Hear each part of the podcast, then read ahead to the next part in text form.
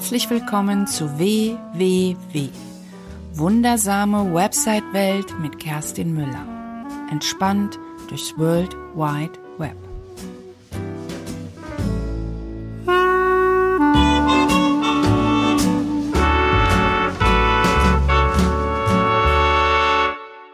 Hallo aus Berlin.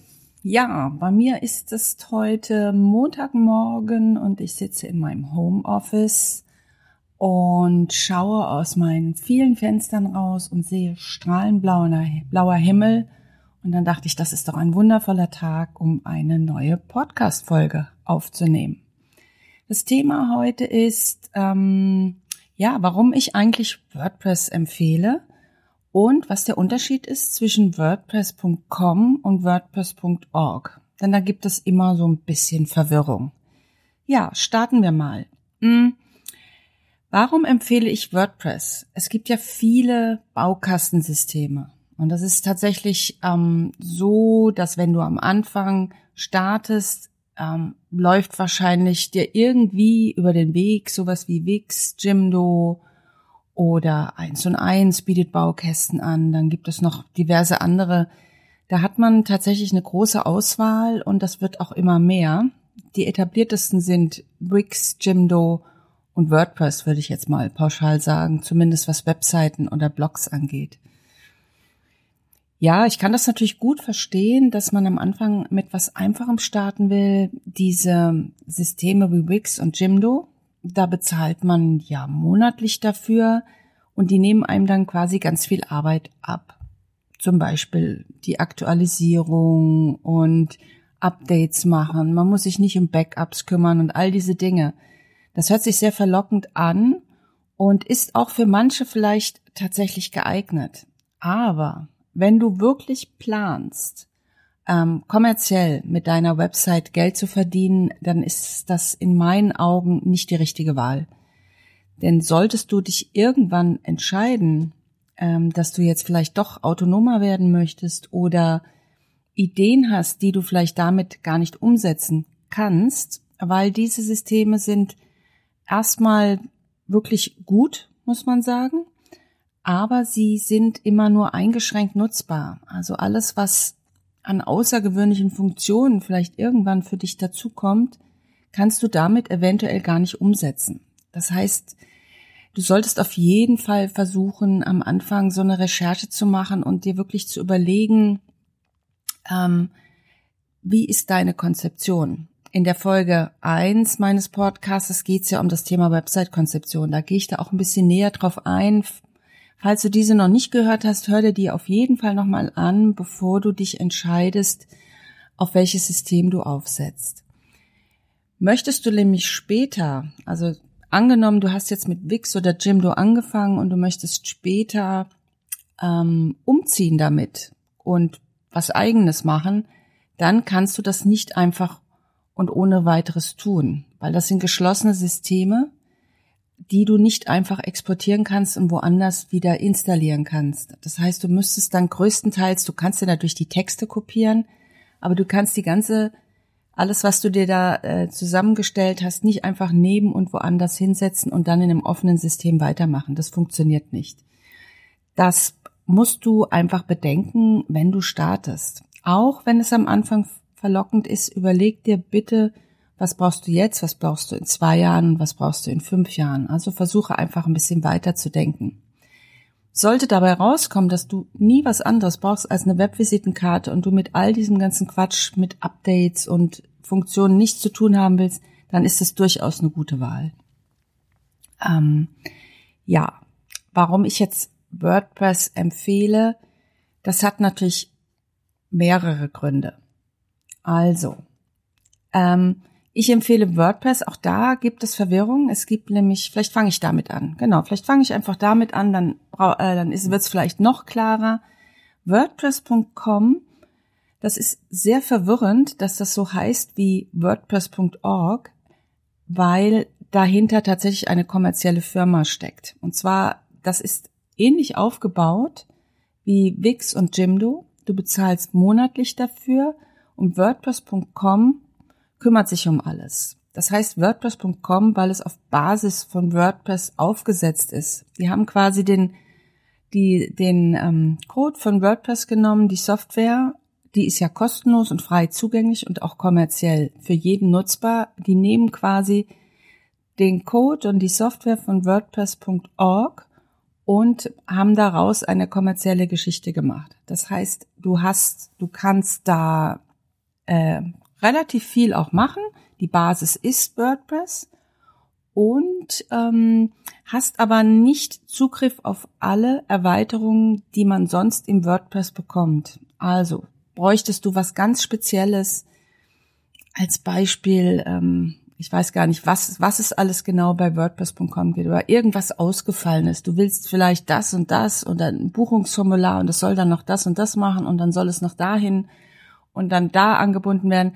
Da kann es dann durchaus sein, dass du bei WordPress.com einfach nicht weiterkommst. Du bezahlst monatlich dafür, dass es dort liegt und dass die sich um alles kümmern.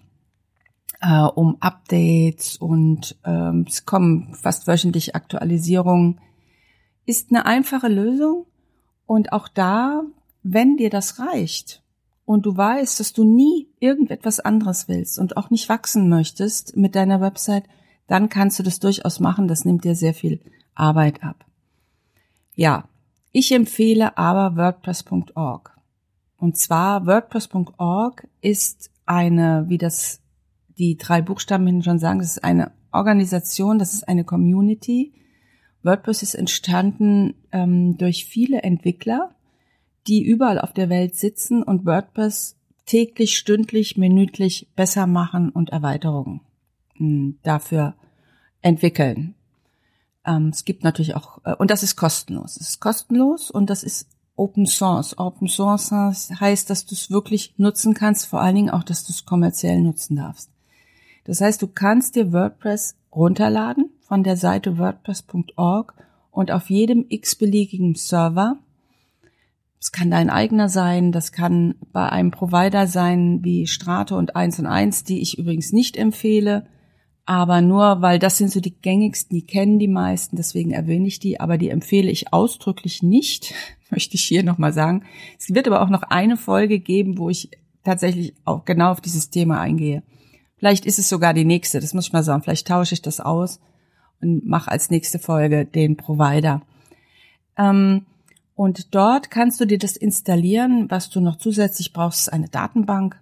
Eine Datenbank ist sowas, wenn man mit Excel gearbeitet hat, ähm, genau so ist eine Datenbank aufgebaut, mit Zellen und Zeilen. Und so ähnlich muss man sich eine Datenbank vorstellen. WordPress, ähm, was das Gute an WordPress ist, also ich sage jetzt mal die Vorteile von WordPress.org, das ist tatsächlich ähm, die Tatsache, dass WordPress per se schon für Suchmaschinen sehr, sehr gut vorbereitet ist. Es ist wichtig, dass Webseiten ähm, von, den gut, von den Suchmaschinen gut erreicht und erreicht werden und dass sie auch in den Index aufgenommen werden. Und da hat WordPress schon, ist da wirklich sehr vorbildlich und der Code, der da geschrieben wird, also das, was die Entwickler und die Programmierer da tagtäglich machen, der ist schon sehr konform äh, zu dem, was es sein soll. Es gibt nämlich ein World Wide Web Konsortium, das heißt so, vielleicht ist dir das schon mal bei dem Weg gelaufen, W3C ist die Abkürzung. Die sorgen dafür, dass die Suchmaschinen, dass es dort keine, dass es keine Barrieren gibt, keine technischen Barrieren, die das verhindern, dass man eine Seite nicht in den Index aufnimmt. Und da arbeitet WordPress schon vorbildlich. Und ähm, das ist mit ein Grund, wenn du mit WordPress anfängst, dass du schon mal, dass du schon mal sehr gut auch für die Suchmaschinen vorbereitet bist, selbst wenn du nichts wirklich selber machst und noch Anpassungen machst. Das ist das Thema On-Page-Optimierung. Da gibt es natürlich auch noch mal eine eigene Podcast-Folge. Ich will da deswegen auch jetzt gar nicht näher darauf eingehen. Und wenn du die kannst quasi jeden x-beliebigen Provider äh, nutzen und WordPress da einfach installieren, mit einer Datenbank verbinden und loslegen. Und es stehen dir wirklich, bei WordPress.org stehen dir Millionen von kostenlosen Erweiterungen zur Verfügung. Du kannst das selbst kommerziell, wenn du nichts Außergewöhnliches oder Spezielles brauchst, wie jetzt ein Shop oder irgendein spezielles Buchungstool, was du vielleicht eher einkaufst, kannst du WordPress komplett kostenlos nutzen. Das Einzige, wofür du dann bezahlst, ist bei dem Provider bezahlst du quasi für die Datenbank, für die Domain und für den Platz auf dem Server, den dir der Provider zur Verfügung stellt. Ähm, bei WordPress.com, das im Prinzip sieht es genauso aus. Nur bist du da. Du kannst natürlich auch mit bei WordPress.com mit der Seite kannst du umziehen. Das kannst du. Du kannst von WordPress.com auf WordPress.org umziehen. Das funktioniert. Man muss das exportieren. Das Design kriegt man in der Regel nicht so gut mit. Das muss man dann immer schauen, je nachdem, äh, was du da installiert hast. Und ähm, also möchtest du die größtmögliche Freiheit haben, was deine, was deine Website oder dein Blog angeht, dann ist meine absolute Empfehlung WordPress.org. Du hast die Hoheit über all deine Daten, die gehören dir. Das heißt, du kannst das einfach nehmen und woanders damit hingehen, zu einem anderen Provider. Und die Sachen gehören dir einfach. Ähm, das sind die großen Vorteile. Ein Nachteil, den möchte ich hier auch nicht unerwähnt lassen, WordPress muss gepflegt werden. Das heißt, du musst dich um Dinge kümmern wie eine Backup-Lösung äh, oder ein manuelles Backup machen. Du musst schauen, dass du deine Datenbank regelmäßig sicherst. Du musst dich um Sicherheit kümmern und du musst dich um Updates und Aktualisierung musst du dich selbst kümmern. Das hört sich viel an, aber da gibt es sehr gute Anleitungen. Das kann man sich einmal zeigen lassen und dann macht man das einfach. Ähm, ein Vorteil, den ich auch nicht unerwähnt lassen möchte, ist, dass wenn du mit WordPress arbeitest, also mit WordPress.org, also wenn du die Hoheit über deine Website, über deine WordPress-Seite hast, dann gibt es auf der ganzen Welt Menschen, die sich damit auskennen. Denn WordPress, da sind Sprachen im Hintergrund, die per se frei sind und Open Source. Ich erwähne sie einfach nur mal kurz, das ist für dich nicht wirklich wichtig sei denn du willst dich näher damit beschäftigen. Das ist einmal HTML, das ist eine Auszeichnungssprache. Dann gibt es CSS, das sind die Cascading Style Sheets, die machen quasi deine Seite schön. Damit kannst du sie optisch anpassen. Und dann gibt es PHP. Das ist die Skriptsprache, die im Hintergrund läuft, um, die, um diese Dynamik bei WordPress zu bekommen, wie Beiträge automatisch auslesen und Menü erstellen. Das sind so dynamische Geschichten, ähm, WordPress liest nämlich immer in dem Moment, wo die Seite aufgerufen wird, greift WordPress ähm, auf die Datenbank zu und lädt die Inhalte erst dann, wenn die Seite aufgerufen wird. Ansonsten, wenn man sich sonst so einen Code von so einer Seite anschaut, dann steht da gar nichts drin, da stehen gar nicht deine Inhalte drin. Die sind alle in der Datenbank und wenn jetzt dein Besucher auf deine Website kommt, dann wird die in dem Moment geladen. So, das soll's auch schon gewesen sein. Mm, zum Thema WordPress. Es gibt natürlich, du kannst natürlich auch, wenn du dich auskennst oder wenn du wirklich was super, super Individuelles haben willst und diese ganze Dynamik wie Beiträge und aktuelle Daten alles gar nicht brauchst, dann kannst du natürlich dir auch einfach selbst, wenn du es kannst, eine HTML- und CSS-Seite äh, programmieren oder dir die programmieren lassen. Also da reden wir tatsächlich von einer statischen Seite, von einer Web-Visitenkarte, wenn du wirklich nie mehr brauchst und keine Termine, keine, keine, ähm, keine Veranstaltung oder irgendwelche aktuelle Daten einpflegen möchtest, sondern einfach nur eine Visitenkarte im Web, dann ist WordPress im Prinzip fast zu aufgebläht. Natürlich kann man das damit auch umsetzen, aber dann braucht man tatsächlich, ähm, dann macht man eine statische Seite, dann braucht man keine Datenbank und dann ist das einfach ein bisschen HTML und CSS-Code, den dir ein Programmierer oder du selbst, wenn du es kannst, aufsetzt. Das ist eine sehr schlanke Lösung. Das heißt, du brauchst auch kein, du kannst es auf einem ganz kleinen Server aufsetzen. Ähm, das spart natürlich dann wieder ähm, monatliche Kosten. Und, ähm, und die Seite ist natürlich auch recht schnell, weil gar keine Dynamik ist, sondern die Seiten werden sehr schnell geladen. Das muss man tatsächlich im Einzelfall dann einfach prüfen Und das ist, da sind wir wieder bei der Konzeption. Das heißt, je genauer deine Konzeption ist und je mehr du dich damit auseinandersetzt und je mehr du auch so ein bisschen in die Zukunft schaust, desto einfacher wird die Entscheidung werden, welches System du nimmst.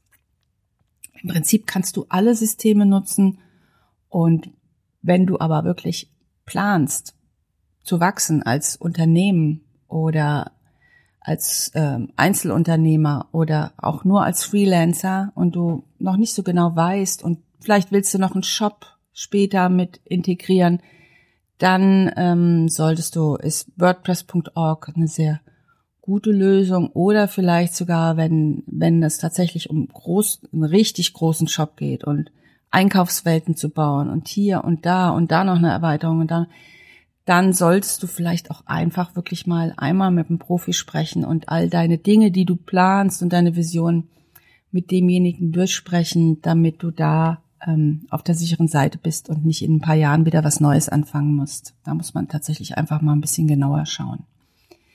Ja, ich fasse nochmal zusammen. Also es gibt Systeme wie Wix, Wix Jimdo, WordPress.com. Die sind okay, wenn du wirklich startest und auch gar keine großartigen Pläne hast, dann ist das eine ganz gute Lösung, eine dynamische, ähm, ansprechende Seite zu bekommen. Planst du aber mit deinem Unternehmen zu wachsen und willst die Hoheit über deine Daten haben, dann empfehle ich dir WordPress.org auf einem eigenen Server zu hosten, so nennt man das. Also einen Provider dafür zu bezahlen, dass er dir einen Serverplatz zur Verfügung stellt. Ja, das war's an dieser Stelle. Ich hoffe, ich konnte ein bisschen Licht in den Wirrwarr der Systeme bringen. Äh, ich habe das jetzt auf vier Systeme mal runtergebrochen. Meine Empfehlung ist auch eigentlich bei kleinen Seiten. Mein Tipp ist, meine Empfehlung ist, setz dich mit WordPress auseinander und nutze die WordPress.org Variante einfach, weil die meisten wissen nicht, was sie in fünf Jahren machen und wenn es gut läuft, will man immer wachsen und dann hat man neue Ideen. Man kann mit WordPress.org im Prinzip fast jede Idee mit einer Erweiterung ähm, umsetzen. So, ich wünsche dir noch einen schönen Tag. Ich hoffe, dass die Sonne vielleicht bei dir auch scheint, je nachdem, wann du diese Folge hörst. Lass es dir gut gehen und ich freue mich drauf, dich wiederzusehen oder zu hören, wenn wir entspannt durchs World Wide Web gehen. Deine Kerstin.